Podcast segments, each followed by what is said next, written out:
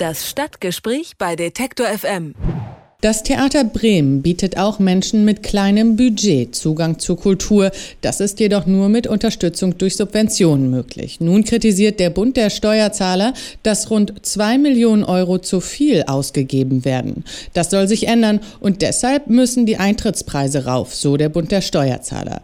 Die Steuerzahler sollten nicht den Genuss der Theater- und Opernliebhaber mitfinanzieren, meinte der Vorsitzende in einem Interview. Ob diese Kritik gerechtfertigt ist, ist. Darüber spreche ich mit Iris Hatcher, Leiterin des Ressort Kultur beim Bremer Weserkurier. Guten Tag, Frau Hatcher. Ja, guten Tag. Mit 170 Euro pro Eintrittskarte werde das Theater Bremen subventioniert und das sei viel zu viel, sagt der Bund der Steuerzahler. Stimmt diese Einschätzung? Teilen Sie die? Also ich teile die nicht, weil die Berechnung einfach ein bisschen schräg ist. Also die haben einfach die Gesamtsubvention geteilt durch die Theaterbesucher, also die Theaterbesuche, während die Stadt Bremen das, wie ich es richtiger finde, einfach auf die Einwohner umlegt und dann sieht das schon ganz anders aus. Wie sieht es denn dann aus? Haben Sie das mal durchgerechnet? Ja, wir haben das hier auch nachgerechnet in der Redaktion. Also wenn man quasi das umlegt auf die Bremer Einwohner, dann sind es 58 Euro pro Einwohner und das macht auch mehr Sinn, sage ich jetzt mal so, weil das Bremer Theater auch einen ganz anderen Ansatz hat. Es hat eben nicht den Ansatz, nur elitär Leute anziehen zu wollen, die sich vielleicht teure Eintrittspreise leisten können, sondern eben für alle da zu sein. Und die machen sehr viele Projekte im Jugendbereich, machen sehr viel mit Migranten, haben ein Programm für Senioren, gehen in die Stadtteile. Von daher öffnet sich das Theater schon sehr stark zur Stadt hin, also zur Stadtgesellschaft hin. Den Genuss anderer mitfinanzieren, um jetzt nochmal den Vorsitzenden ja. des Bundes zu zitieren. Das ist ja ein bisschen eine komische Formulierung, oder wie denken Sie darüber? Ja, ich finde, es ist eine sehr altbackene Formulierung. Das ist ja eine Formulierung, die man immer bei jeder Kultursubvention anbringen kann, dass man populistisch sagt, ähm, was soll das alles? Das ist ja irgendwie hier, da gehen so ein paar Leute in die Oper, das ist sowieso alles schräg und wer will das? Und dafür haben wir ganz viele äh, Schuldächer, die kaputt sind und die Schwimmbäder werden nicht repariert und Schlaglöcher gibt es auch noch auf der Straße und mhm. da kann man das ja mal besser gegenrechnen. Ich finde, das ist eine unfaire Konzeption. Man muss schon berücksichtigen, dass es Kultursubventionen in Deutschland äh, sind einfach verankert in den Landesverfassungen. Auch in der Bremer Landesverfassung steht drin, Kultur muss gefördert werden und ohne Kulturförderung würde es ein Theater in Deutschland, wie es das gibt, das Staatstheater, gar nicht geben. Also es gäbe dann nur noch Privatbühnen, die Boulevardtheater machen und eben nicht Angebote machen, auch mal exper zu experimentieren oder neue Stücke auszuprobieren. Und von daher halte ich das für ein sehr populistisches Stammtischargument, was ja immer mal wieder hochkommt. Das muss man ja auch wissen. Und auch ein bisschen vielleicht, also man möchte es ja böse, fast kulturfeindlich nennen.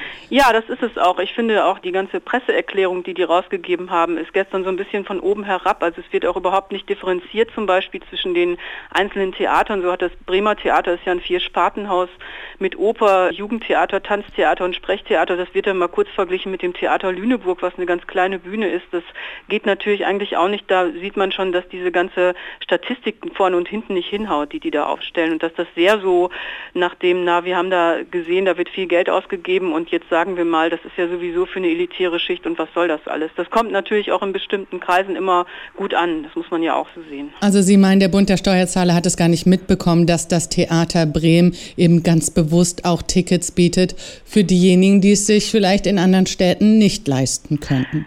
Ich kann mir das nicht vorstellen, wenn man sich das anguckt, wie die argumentieren. So differenziert ist es ja nicht. Da wird auch nicht ähm, mal geguckt, was in anderen Städten, in Hamburg ist das ja auch so, sage ich mal so. Die bieten ja durchaus auch Tickets für Leute an, die nicht so viel Geld haben. Hier ist das noch so, dass kostenlose Schulvorstellungen angeboten werden und das wird natürlich alles gefördert eben mit städtischem Geld und so muss es ja auch sein. Die Theater sollen ja eben auch Nachwuchsarbeit leisten und Kindern vielleicht zeigen, dass man auch im Theater Spaß haben kann und nicht nur vom Computer, sage ich jetzt mal auch selber ein bisschen polemisch polemisch.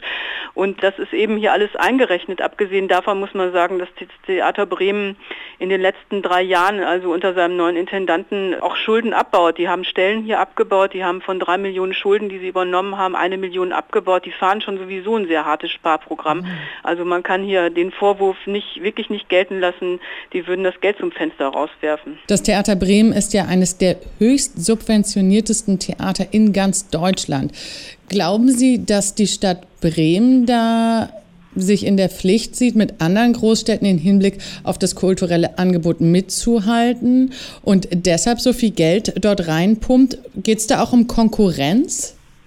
Es geht äh, um Konkurrenz, glaube ich gar nicht, weil wir haben ja hier sehr viel Konkurrenz. Oldenburg, Hamburg und die haben alle ihr Publikum. Sogar Bremerhaven hat ja ein eigenes Stadttheater, was nicht von der Stadt Bremen mitfinanziert wird, sondern von Bremerhaven. Das muss man auch nochmal so sehen. Und die können hier alle ganz gut leben. Die Publikumsauslastung ist in Bremen zwischen 80 und 90 Prozent. Ich glaube schon, dass Bremen sich natürlich ein Theater leistet, um zu sagen, wir sind eine Großstadt, wir haben hier auch ein Theaterangebot.